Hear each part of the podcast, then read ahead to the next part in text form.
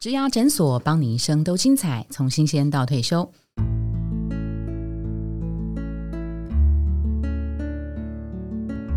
Hello，我是 Pola。在十二月的岁末策展，我们推出学霸系列。那第五周呢，也就是二零二二年的最后一周，很关键的一周，因为过了这一周，我们就要迎接二零二三年了。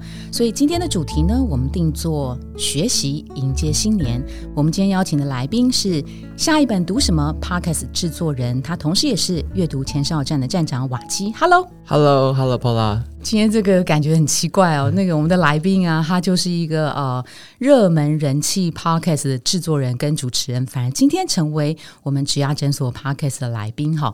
在今天的节目现场，我感觉好像一个粉丝见面会。那除了我之外，包括了我们的两位企划同事，其实我们在呃制作这个 podcast 之前呢，早就已经是瓦基下一本读什么的忠实听众，甚至办公室的同事也是，是不是很多人都会这样说啊？好，好像是。真的哈，好，那呃，我们今天把这个呃瓦基邀请到现场，他其实可以说是呃北极星，我们心中的北极星。为什么要这么讲呢？他的这个阅读前哨站在呃两年的这个网站成立，浏览量超过了两百万次。那他的说书节目呢，下一本读什么推出两年来超过了两百万次的这个下载量，其实这些都是在 Podcast 里面算是表现非常非常杰出的哈。我们也注意到，他每周他会发呃电子报给一万名订阅这个电子报，现在多少？现在更新到四万名了，那也太夸张了吧！一万变四万，真的很厉害哈。刚好我们在邀请他来谈这个节目的同时，瓦基也出了他的第一本书哈，叫做《只工作不上班的自主人生》。那我们就觉得，哎，他的内容其实。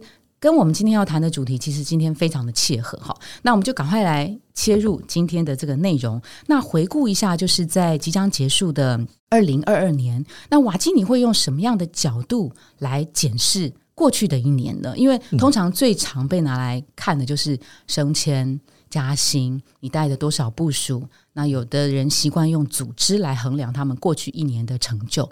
瓦基你会怎么看你自己，或是你会怎么建议听众朋友们从别的角度来看？像我自己是蛮喜欢定那种年度型的目标，真的，但但是我不会定的很很庞大，或者说我定的太太 over。像我之前在职场的时候，比较像专案经理，嗯，那我会跟很多部门很多部门合作，所以像我们一个工厂会有很多个部门，嗯哼，那我就会去我定的目标比较像是说我有没有协助某一个部门，嗯哼，达成某一个特殊的成就，嗯哼，我说协助某个部门让他们有感。那像我们有可能十多个部门嘛，嗯，我就会希望说，我自己针对每个部门都要做到什么样，就是叫对方有感，是是。然后我不会特现在符合了这个部门的需求，或者说，诶，我服务到这个部门了，嗯，然后让他有感，嗯，好，一个一个部门你建立起 credit 之后，那这样子的话，当然在职场上你的能见度和表现，当然就会随着提升嘛。我大部分是用这个方式去听的。哈哈，刚刚那个瓦基提到他在职场上，我这边补充一下，瓦基的本名是庄胜祥。那他刚刚提到他在职场的时候啊，他其实过去的十年，去年离开台积电，离开台积电之前，他其实在台积电待了十年哈。那他的背景呢，他是中央大学机械系、台大应用力学研究所替代役的方式，他进了台积电，一待就是十年的时间。那在这个之外，这个叫做公司给的 KPI，对不对？那有没有你个人给的 KPI 呢？你用什么样的标准去看你的过去？什么叫做有感这件事情？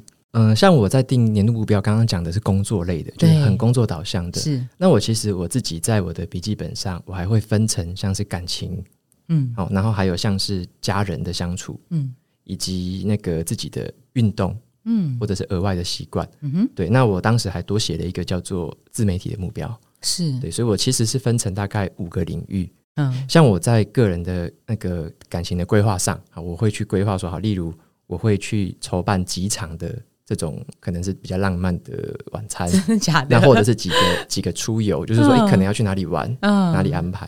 那我在年初就会设定这样嘛，这一年当中就会尽可能的找一些时间，或者说找一些计划去满足这些。有点像 checklist 的，你还还在把它做做完嘛？或者说要把它完成？月检讨还是季检讨？嗯，我大概都是，就是我其实我一直都在检讨，哦，因为我的笔记本就是随时我每一天每一周都可以持续回顾的啊，所以我很留意说到底哪些 delay 了，哪些没有做到。那像诶，我之前像是定回台东的目标，对，像跟家人的话，我就会定什么时候回台东，或者说什么时候会约他们一起吃饭，这样是是是。那有时候发现，诶，可能我定了四次五次，可是今年因为什么事情，然后突然忙或什么取消，结果可能取消了几次，就剩下了三次之类的。是是是。那我就会去回顾一下，说，诶，那我忙的那件事情，为什么它会影响到我原本的计划，或者说为什么影响到我想要跟家人相相处的这个计划？是是是。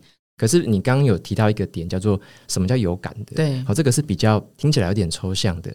那我我自己的定义会是，嗯，我会去很很比较在乎说，像我们有时候会透过信件，或者说在会议上面会有一些沟通啊、交谈，嗯，跟对方啊，就是跟你的合作对象。那什么叫做有感？可能是他很很真心诚意的写了一个感谢信，嗯，或者是怎透过怎么样的专案 close 的形式，他能够用什么样的方式表达给你知道说。啊，你真的帮助我非常多，嗯，然后这样子的是一个很有感的感觉，他他或许让呃主管让同事们都知道这件事情，是是是，对，那我就会比较去经营这样子的关系。那没达到这个地方，瓦基会怎么看？就是我没达到，其实不等于我没有，我真的没有成绩耶，我可能那个过程是非常努力的，但结果其实有非常多的变化万千的这个影响嘛。对，我觉得这个问题很好。像我刚刚说的，在我年初我会定这样子一个诶比较美好的目标嘛，例如说我要有十个啊十个部门，我随便举一个例子啊。那当我一年做完之后，我回顾的时候，我常常会发现，可能就是两三个嗯没有做到，嗯或两三个我几乎没有放什么这个心力。那这个时候我们会去回想，它不一定是说诶你做的不够好。而是它有可能是它的优先序，或它在一些任务资源上的分配本来就不一样，并不是十个这个数字每个都是一等一个等于一个的，它可能是彼此不一样的。所以那个也会再让我重新的学会说优先序该怎么排，嗯，部门之间该怎么样，资源该怎么样调度。嗯，我我想要分享一个说，像我一开始进工厂，我并不知道优先序，所以我会很很简单、很想很单纯的想说，大家都。对，就是大家都一样嘛，每个任务都要一样，都要一视同仁。是，所以我就认为我每个都要做到，我每个都要满足。嗯哼。但是当我回顾了，我当第一年、第二年我开始回顾之后，我才发现说不是这样子的。资源是可以配比的，资源是有有限制。对对。资源第一个资源有限的，第二个是优先序，在老板心中优先序是不一样的。是是。那对于工厂的真实世界的状况也是不一样的。啊，有有些可能它一出事就是整个产线全部停摆，不可能动。那有些是还好，就是你会去渐渐的去透过这样子哪一些没有达标，去回顾跟检视，说到底这些东西在工作上面它扮演的角色是什么？这个时候我才真正学到东西。这个没达标的背后，它的意义或者说它的原因到底是什么？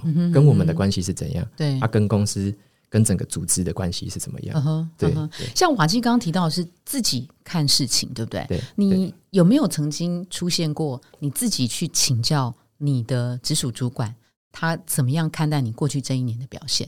哦，这个一定会，这是我觉得这是很重要，这是一定要做的。啊你讲这个问题很好，因为我发现职场上有两种不同的态度，一种是他做的很认真，我觉得做很认真，不太问主管的，是就最后看主管一翻两瞪眼这个成绩，然后成绩出来之后可能在抱怨，哎呀他都没看到，我不知道什么什么的。可是我我我我认为另外一种态度比较有趣。在其实过程当中，不只是年度或者说年终了，一年度的每一个过程当中，其实我都很喜欢跟主管问意见，或者问回馈。嗯，就是我现在做的这个事情，它的重要性是什么？嗯哼，我该怎么配资源？我这样配对吗？就是我会先把我想好的，我会先站在他的角度去想，嗯哼，然后就问他说：“我这样子想对不对？”嗯哼，或者说：“哎，你觉得这样的安排顺序这样子 O 不 OK？” 嗯嗯，对。那在这个过程中一直给我回馈嘛，嗯哼。所以当然你说在年底或者说要在评估的时候。当然，他已经是一个，因为你已经平常都有在沟通了，是，所以你就会大概的知道说，好，他对于你这个优先度的安排是不是满意的？他对于你的完成度满的这个状况，他的期望跟他有没有落差这样子？所以我觉得，嗯，我是很很 encourage，就是很鼓励。要持续的跟主管保持这个 sync，就是保持这个同步。我也是哎，因为除了那个呃，因为现在很多都是一对一要面谈绩效，我我真心觉得除了那个之外，其实一般的上班族朋友可以主动找你的主管，也许在一个周五的下午，或者是即将要放年假的前两三天哈的下午时段，也许主管那个时候比较有空的时候，可以真心的去走进他的办公室，问问他，跟他聊一聊。我觉得那个感觉。其实不用这么的硬，其实是可以柔软一些些，请他来看说，哎，我们最近这一年的做法，不晓得有没有哪里可以再再变得更好的？我觉得，呃，透过直属主管甚至是同才之间的询问跟回馈，我觉得是一个很好的检视的方法。那在这一题，我再多问一个啊，那瓦基会不会自己跟自己对话，什么内心话？不同时代的瓦基，你去跟三年五年前的瓦基去对话，说：“哎，你今天你今年做的怎么样？如何？这这个状态你会出现吗？”我的自我对话还蛮多的，像我蛮喜欢自我对话，我喜欢用英文自我对话哦。好，因为因为我觉得用英文有一个距离感，会是一个第三人称，对，所以我我反而很少用中文跟我你怎么样？你可不可以来一下示范一下？你？不行，因为那是内心话 哦，这样子哦，没有，因为是我从小的习惯呢。哦。对哦，那你会怎么问你自己呢？不同的瓦基，我就会因为因为我我有一个 mindset 是说，我常常会去想比较远之后，嗯，例如说我在职场上，我都会去思考三年之后我可能会在什么样的状态，嗯，我回头会跟自己讲什么，嗯哼。所以像我在职场有时候会遇到，例如说一些挫折嘛，嗯，例如说哎，现在这个东西做的不好，或者说这个东西被被批评，或者说被检讨之类的，但是我会想说，哎，那如果过了一年，如果过了两年，我如果有改善的话，嗯，或者说我如果把它做得更好。之后的我会怎么样跟我自己对话？他可能会，例如说安慰我，嗯，现在这样子是一个小小挫折，嗯哼，那你可以再采取可能几个方式再去试试看，是是，你会找到方法的，是。所以我自己会常常用远端，就是遥远未来的自己来回来告诉我自己一些话。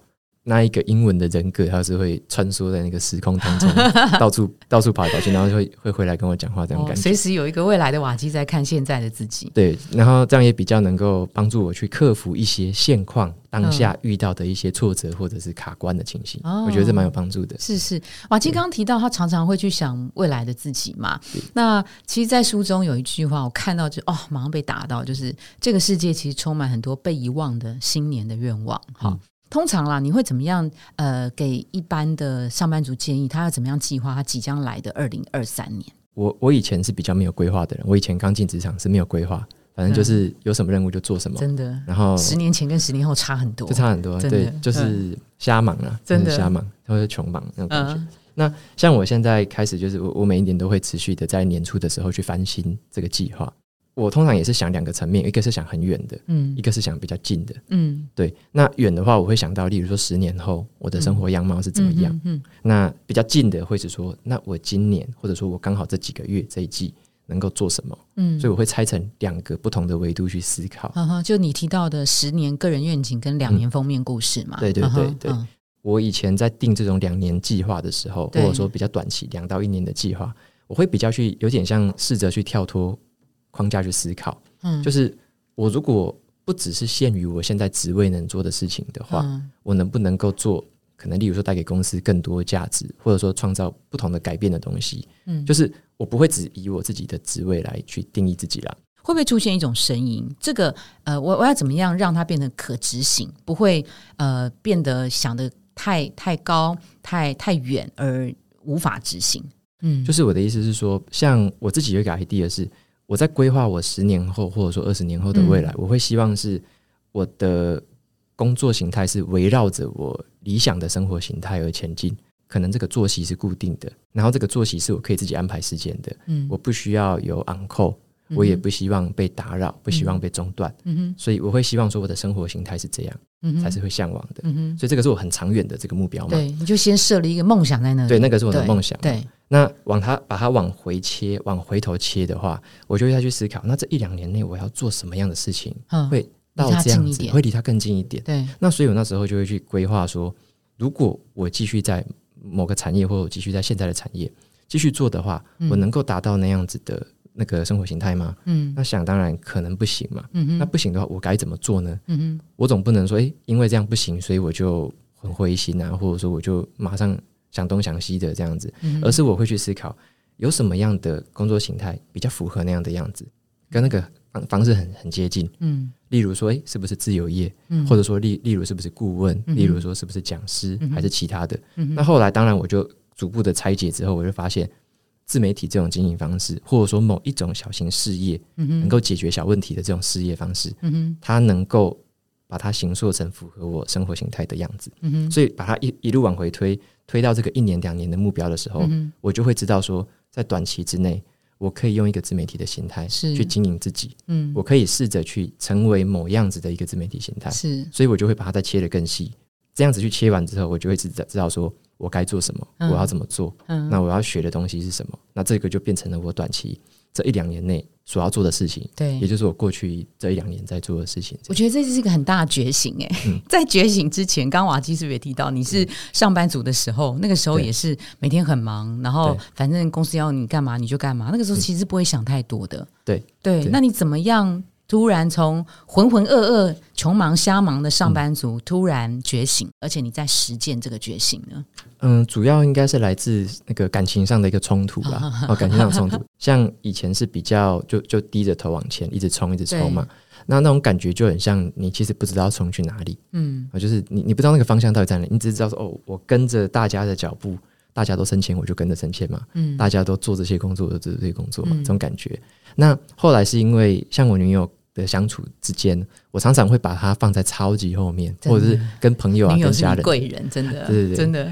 然后我就会把那些聚会，甚至是跟朋友的，也是都都往后延，或者说就是取消，嗯，常常都取消。嗯，那我们那时候会觉得说，哎。我在这这个产业里面就是常态嘛，嗯，因为工作就是那么临时，这么这么无常，嗯，所以常常就是哎，这个取消，这个取消，嗯啊，那个那个冲突我不去了之类的。那这个久了之后，就渐渐的，像我女朋友也就不开心嘛，嗯，因为我跟她的聚会或者说旅行，常常也是取消啊，嗯，然后都是临时的，或者说就是突然的，然后就会觉得哎，这样不行啊，这样子的生活其实会很乱，非常的乱。嗯，对，就平常就已经很忙了，然后觉得生活步调又乱，是那所以那个时候就会让我开始去思考，就是有这样的冲突之后，就去思考说，那我所要前进的那个方向到底是什么？我我我到底要的是什么？是更高的职位、更多的薪水呢，还是我想要的到底是什么？那个时候才让我重新的去思考这件事情。对，那也是因为阅读的关系嘛，我就开始去看，哎，很多人不同的价值观、人生观，才渐渐的发现说。哦，原来比较远的目标是可以比较以嗯比较不是以外在的的数字或外在的条件财富升迁，而是以自己内心怎么样可以做到一个诶比较平静，或者说自己内心成就感可以满足内在的这种嗯算是内在的目标这样子。对，我我可不可以这样讲？就是在女友发飙说要跟你分手之前的瓦基，那个时候其实也是不定计划的，没有。不不不检讨过去，不定计划的，从来没有定过。然后真的是因为呃，女友想跟你分手，所以让你痛定思痛，去思考你未来到底想要什么样的人生嘛？对，从那个点之后开始去找书看。一步一步的转变的，它不是一夕之间对对对就不一样。那个过程可不可以让大家知道说，哎，现在瓦基之所以能够这么纪律，其实没有他刚开始变成 freelancer 的时候也不是这样子的。嗯，其实现在也没有说多纪律了，我我都不敢说自己是百分之百纪律，嗯，因为我会排偷懒时间，我也会排放空时间。可是你看，你连偷懒跟放空时间都要排时间呢。那个只要排进去，你就会觉得很舒服啊，因为因为就有时候就是可以追剧嘛，有时候就是可以玩个游戏之类的。但但是就是我会。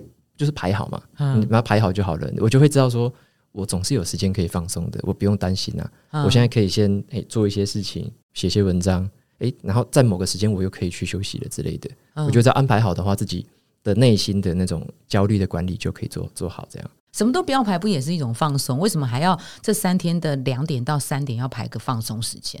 我也不会说很刻意的说什么几点到几点一定是做放松。这么讲好了，像我以前的方式是说，好，我就是随心所欲嘛。我现在想要放松就放松，这个写文章就写文章。大部分都这样。对，以前是这样子嘛。这样会怎么样？这样就是会更混乱，它会导致更不好的结果。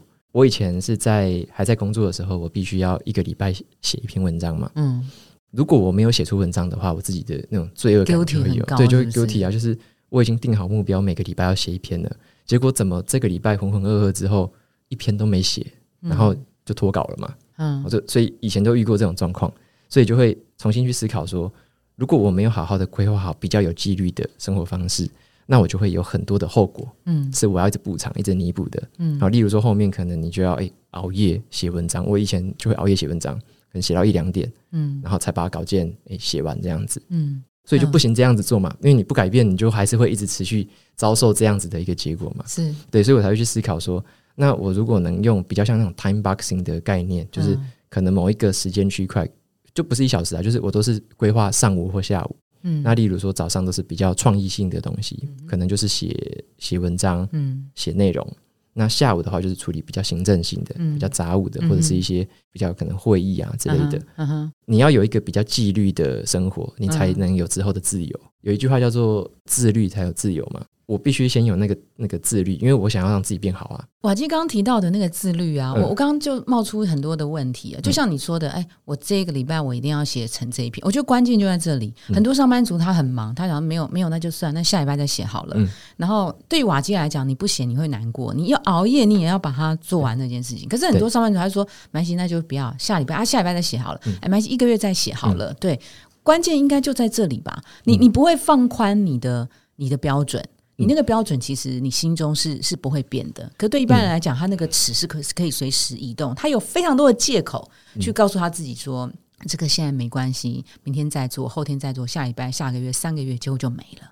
嗯，像我自己为什么会这么坚持？大家会觉得我好像很坚持、很自律，嗯，其实也不是哦，因为我为什么会这样想？我就知道说我两年后，我相信我会成为这样的人，做到这样的程度。好，例如说我会做到。每一年写一百篇书评，嗯，那你只要把它逆推回来，去拆回来，嗯，你就会发现，那这个就是每个礼拜要写两篇啊，嗯嗯嗯，那我就会知道说，我现在过的每一天生活，我只是在实践那一个我自己的预言，我自己相信我会成为那样子的一个人，我会达成那样的目标，嗯哼，那我不管粉丝数是多少，那些都不是重点，重点是我会有这么多内容，嗯哼，那往回推。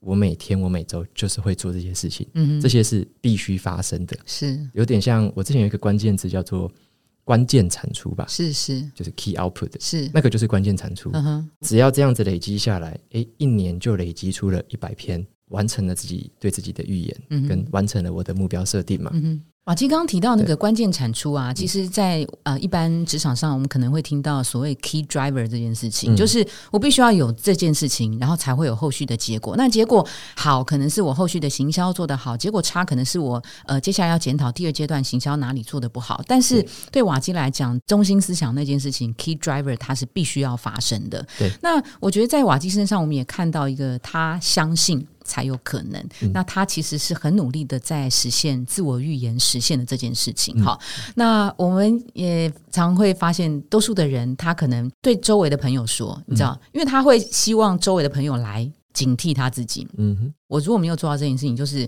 我自己丢我自己的脸。所以他有的时候如果定力不那么足的时候，他会把自我预言这件事情先说给周围的亲朋好友。所以如果自律性没那么高的人，他也许可以再多用一点点这种方式，对不对？哇，基本应该不需要吧？还是你会跟女友说？我会跟女友说，也分享一个小小的方法，就像刚刚说的。嗯，很多人都说要公开自己的目标，对，或者说，哎，你要把它讲出来，你有承诺过，对，好，这个目标的实现率才高。是，那这个是有科学研究证明的啦。嗯，我之前看过几篇 paper，他就专门在写这个，你要写下来跟某个人讲，嗯，这个人不一定是真的人类哦，嗯，你也可能是跟心中的那个对心中的那个人，或者是某个信仰，是是是，你可以跟他讲，你要你要公开，或者说你要把这个东西铺露出去，嗯，承诺出去，嗯。然后第三个好像是你要定期的回顾，嗯哼，所以其实达成这三件事情，几乎任何的目标，它的达成率就会比没有这么做的人高出超过一半以上。哦，它只是一个科学的证实是这样嘛？嗯，我常常每天都要回顾，每周都要回顾，所以这两个要达成的。我会跟谁讲呢？有两个对象嘛，一个就是未来的我，那我另外一个我会跟我女朋友讲，我有这样子的规划，我想要有这样的生活形态，嗯，所以我会。做某些事情，我会去可能买个网站呐，然后去做，去买个什么套件，然后来架我的网站什么的，是比较轻松的方式去讲，而不是说我我跟你许下承诺，我一定要这么做，不是，我只是去持续的去跟他分享。然后我的恐惧，我的惶恐是什么？我也常常跟他说，我很怕我吃不饱啊，我很怕还有等下会不会网站坏掉什么的，我会常跟他说。是，但是我觉得这样的过程是你把你的承诺，或你你把你在做的事情，从自己的一个小框框里面，你可以在。扩大出去，有这样的一个过程，你会觉得你好像不是一个人孤军奋战的感觉。是是，你你是除了你自己的努力之外，你是跟这个世界在乎的人有关联的，让你更有动力。嗯就不只是为了自己好而已。呃，对我的女朋友，她的生活规划可能会更好啊，更有节奏啊，然后我们也可以安排更好的出游的品质。嗯哼，对我家人来说，可能我也会有更多时间跟他们相处。这个好的循环之下，它自然而然会提升我达成目标的几率，几率也高嘛。对，所以我刚刚说的那三个条件就是公开讲，对，然后写下来，是。定期回顾，对，只要做到这三件事情，其实很多目标它都是有办法达成的。我比较喜欢用做实验的态度啊，去去看待我的人生。就是举这个例子来说好了，像我之前也要培养运动目标，是。大家现在知道我都在做瑜伽嘛，早上。可是我当初是怎么样决定在什么时间点找到做这个瑜伽？嗯嗯，我其实也是用一个实验的态度啊。是我心中想的是，我要有一个规律的运动习惯。嗯，好，但我不知道是什么，我也不知道该怎么做。像我一开始会去实验，我会去挑选说是在早上醒来的时候就做瑜伽，是还是下班回来洗完澡之后做瑜伽？嗯嗯嗯，我会去实验一下。嗯，实验之后我就透过我的笔记记录，嗯，告诉我说，哎。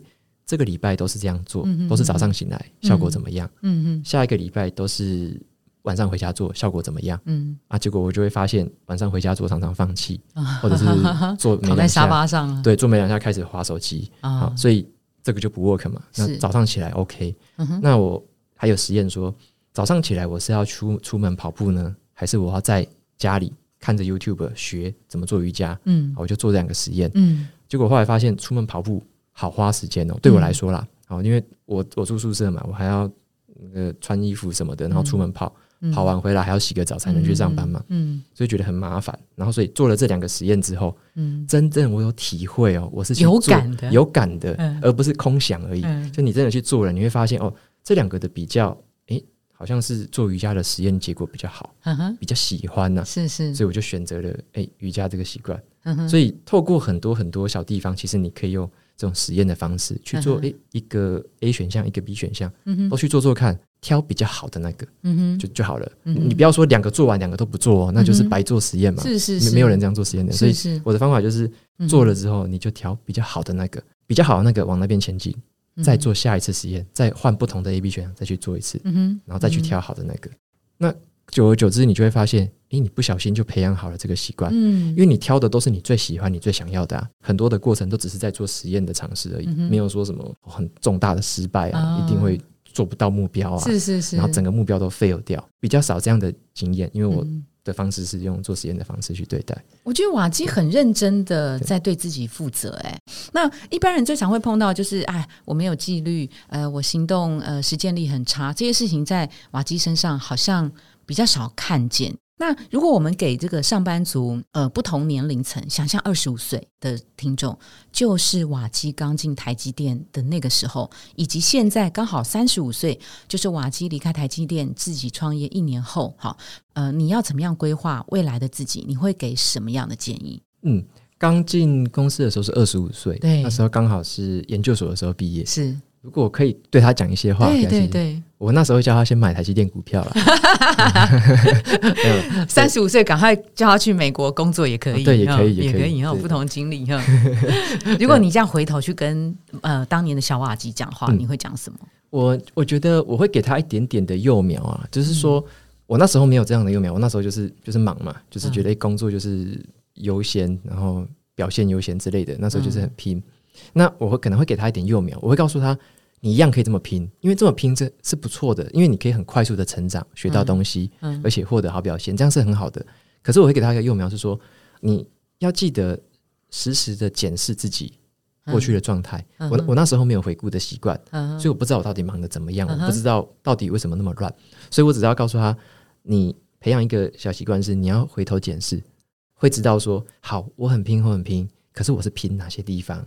你会觉得哎，自己比较有方向，知道你自己可能是走在这个可能伟大航道的上面，不会说偏离航道了也不知道。是是是，哎，我问一下，你那时候拼是多拼，拼到什么程度？那半夜三更这种这种拼法吗？常常都有啦，就是就看任务嘛，就是任务说需要，那就是看要待多晚就多晚了，要要加班就加班了，假日要做就做。嗯哼，对，嗯哼。那如果给一年前三十五岁的瓦基呢？嗯，到三十五岁，我觉得是一个分界点，它是比较像你有了一定的那个基础了，基础人，无无论是你的财务能力、你的专业能力，甚至是你的人脉能力，那这些基础之上，我要做什么可以让我今天醒来之后，我可以做的更有意思？嗯，我可以是带着活力、带着有目标性的去做的。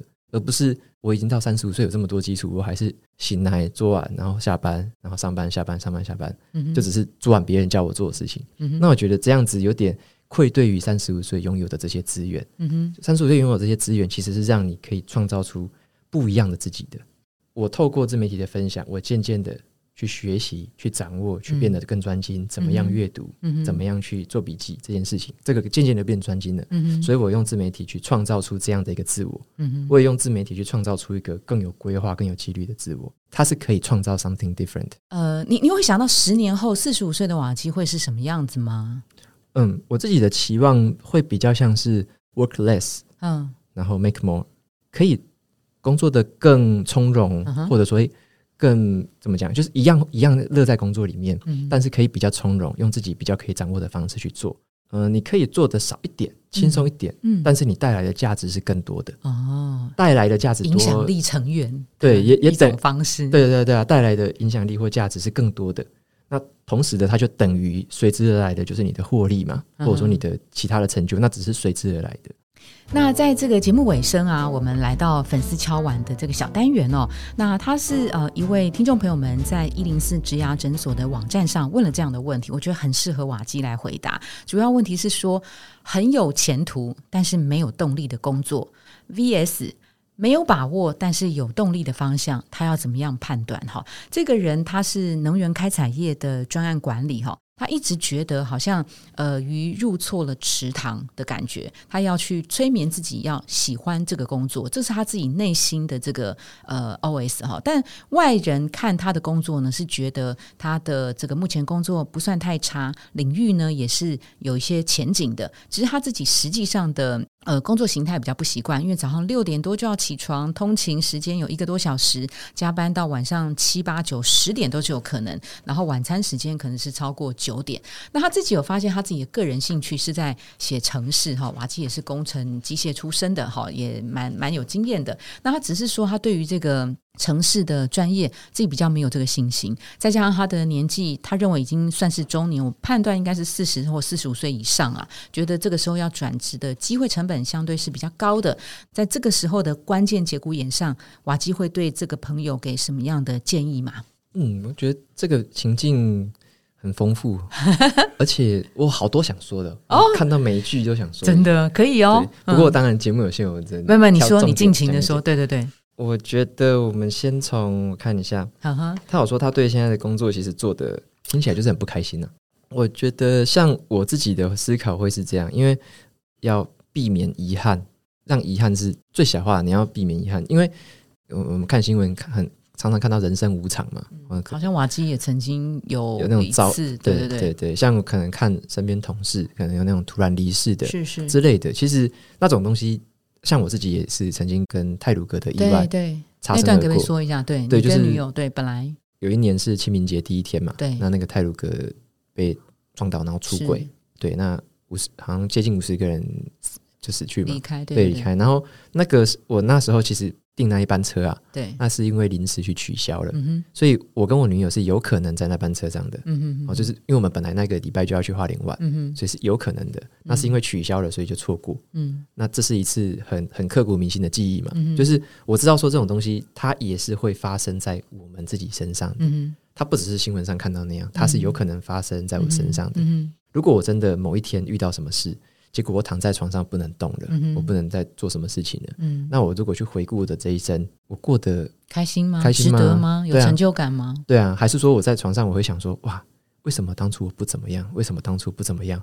为什么当初我要做那一份我觉得普普通通的工作？我没有发挥我的潜力。我这是大鱼，为什么在那个小池塘里面？我会不会充满懊悔？如果会的话，那就是一个蛮蛮危险的一个方向嘛，因为。如如果真的到那样子了，那是没有挽回的余地嘛？你只能在那个很很很懊悔、很遗憾的状态下过着。那如果说不小心，哎，连这个机会都没有，连遗憾的机会都没有，直接走的话，嗯，那好像这一生可能也没留下什么有意思的东西，对，或者说你也没带来什么太太大的改变嘛。像我自己的选择，用这个方式去思考。我就会希望选择那一个遗憾是比较少的那一个，遗憾最小化，对，就最小化这样子。那刚刚他有提到说，像他对城市有兴趣，对，但他没信心，很喜欢刷题，对，但是没信心。我觉得这个也只是信心的问题。例如说，从这个框架去思考，会比较像是从一个求职者的角度思考。嗯哼，啊，为什么会这样说？因为你如果要求职，你就是要刷题去面试，去进到某家公司去做某个职位。对，然后你会想象说那个职位是你喜欢的。嗯，哇，要符合这么多条件不容易啊。嗯，会不会你最后忙了半天，结果进到那家公司，发现，哎，这个转体城市或这个这个行业也不是我想要的，那怎么办呢？是，那可能会更懊悔吧。嗯哼，那我觉得像我我看很多商管书，嗯，我就会发现其实。呃，商业机会是很多的，或者说创业机会其实是很多的，嗯嗯嗯，而且还有很多的创业方式是可能是零成本、是。低成本，是。或者是低风险。嗯哼，因为因为创业，我原本我是公务员家庭，我原本以为创业是很危险、会倾家荡产的事情，后来才发现。采取了一些方式，对，根本不是一回事啊。对，如果你会聪明的创业，其实创业根本是那个损失是非常有限的，下档损失是非常有限的。你能够获得的到时候的那个上档利益或者是报酬是非常高的，带给你自己、带给别人的这个价值是非常高的。假设说是我自己，我对城市很有兴趣，在钻研，嗯哼，我或许就会跳脱这个思考：如果我不当求职者，嗯，我当一个创业家，我可以做什么？嗯，例如说。像很多成功的案例，他们都是从小地方开始。嗯，我可能是做某一只小城市，嗯哼，符合了某一个市场上面的需求。对，可能有人有一个小痛点，你就去符合它，渐渐的才越做越大。那个都是后来的事情。但是前提是第一点，你有没有把你的这个城市的小技能去解决某一个人的商业问题？嗯嗯。像我那时候就看到一个蛮有意思的，脸书抽奖软体有没有？就是人家不是会在脸书办贴文活动、抽奖活动，那你要那边抽奖算那个人数很难算嘛？对，那就有人去写了一个小程式啊，就帮你捞分享数、按赞数、留言的。你会知道说这个东西不难写，对，但是他写了，他刚好先满足了脸书的用户对，然后很多人去用了，付费去用，他再来写 Instagram、YouTube，慢慢的写出去，你就发现他解决了一个。你觉得不怎么样的需求，因为你不用这个城市，你也可以抽奖啊，只是你要花一个小时做啊。你用这个城市点一下，两分钟就抽完了。所以像这样，他就是用一个创业家的角度在思考，他不是在一定要求职，或者说一定是要屈就于某一个小食堂。对，所以我会给的一点小建议是这样子，我们可以试着用不同的角度去解答这个，或者说去。去面对自己的这个问题，才不会陷在那个小框框里面。这样子对对，就是说，呃，换工作当然是其中的一个选择，但也就是其中啦。他其实可以找到很多的机会去展现他的兴趣跟天赋。就像刚刚瓦基提到的，也许创业，也许接案，也许斜杠，或者也许自己玩哦，他就是一个很好的机会。那我从瓦基刚刚讲的那个内容啊，哎，再次想到他的这个书《只工作不上班的自主人生》，好像观念好像也适用在这个求职朋友身上哈。那我们的这个。呃，第一集哦，学习迎接新年，怎么检视二零二二年？我们今天非常谢谢瓦基来跟大家做分享，谢谢瓦基。OK，谢谢 Paula，谢谢谢谢，拜拜。如果您喜欢今天的内容，请给我们五颗星，并且留下好评。假如有更多的问题，欢迎到植牙诊所的网站来发问。特别想听什么主题，请点击节目资讯栏的连结投稿给我们。也邀请您订阅追踪，掌握最新的内容。我们下次见喽！